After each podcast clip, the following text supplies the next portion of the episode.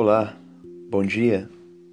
Mais uma semana se inicia pela graça e bondade do Senhor Deus. E eu quero deixar aqui, como de costume, um pequeno devocional, uma meditação para nós nesse dia. Se encontra no Evangelho segundo Mateus, no capítulo 16, no versículo 24 ao 26. Então, disse Jesus a seus discípulos: se alguém quer vir após mim, a si mesmo se negue, tome a sua cruz e siga-me. Porquanto quem quiser salvar a sua vida, perdê-la-á, e quem perder a vida por minha causa, achará. Pois que aproveitará o homem se ganhar o mundo inteiro e perder a sua alma? Ou que dará o homem em troca da sua alma? Nesses três versículos, Jesus trata um assunto muito importante para nós cristãos é a respeito da renúncia, da abnegação. Quem fala nesse versículo é o próprio Jesus. Ele se direciona aos seus discípulos, dizendo: Olha, se vocês quiserem me seguir, vocês têm que negar a si mesmo, tomar a sua cruz e sigam. Ou seja, então para servir a Jesus é necessário três atitudes, três princípios. O primeiro, negar a si mesmo. Negar a si mesmo fala da abnegação, de negar os nossos prazeres, os desejos da nossa carne.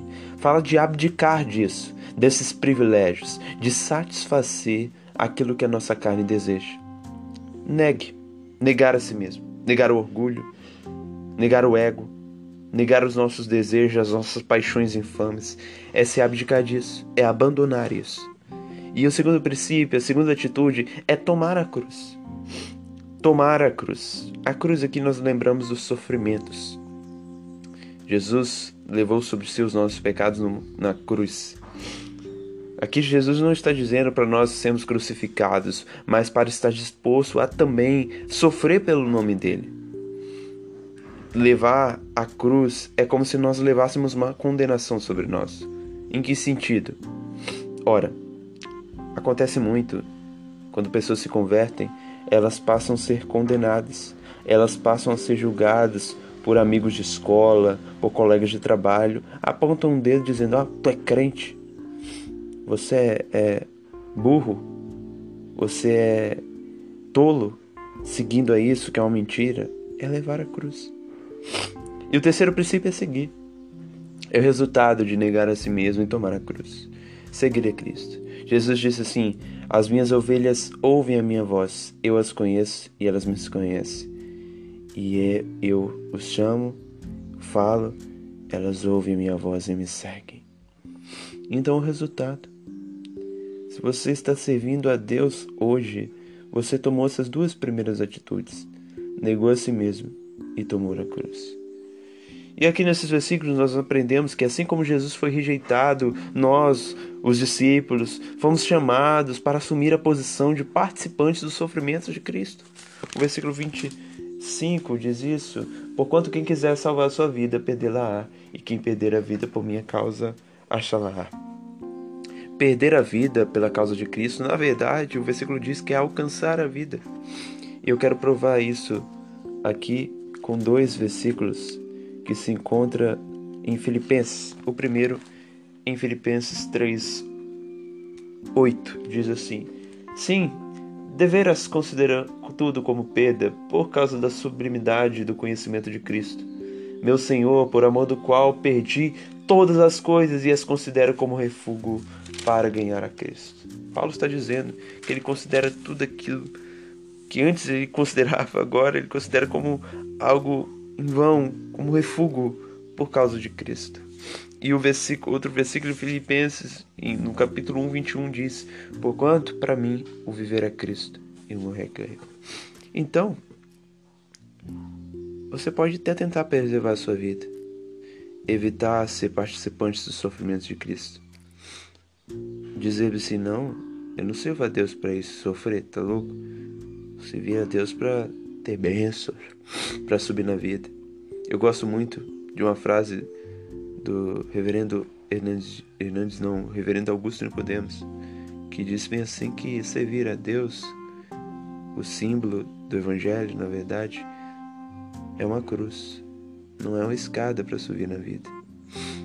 E é isso mesmo, meus irmãos. Servir a Deus não é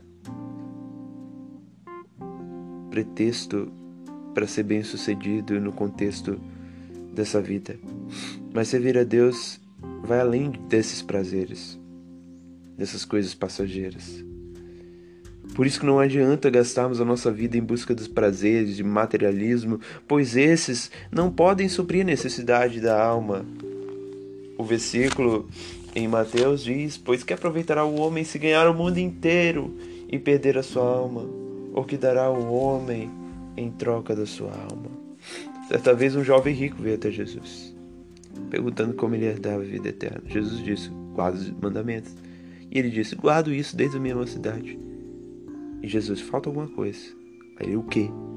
Vende os seus bens, dá aos pobres e siga-me. O jovem não gostou, foi embora.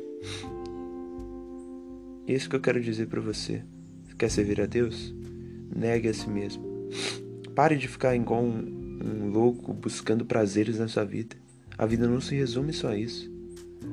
Se resumisse, Jesus está dizendo: Olha, venha a mim que vocês serão bem-sucedidos, mas não. Jesus disse-me assim: No mundo tereis aflições, mas de bom ânimo, eu estou contigo. Vinde a mim, vós que estáis cansado e oprimido, e eu vos aliviarei. Jesus se preocupa principalmente com a nossa alma com a nossa alma. Por isso que nós devemos buscar seguir a Ele. Servir a Jesus não é um pretexto para você ser bem sucedido, como eu já falei aqui, mas vai além disso. Fala a respeito da sua alma.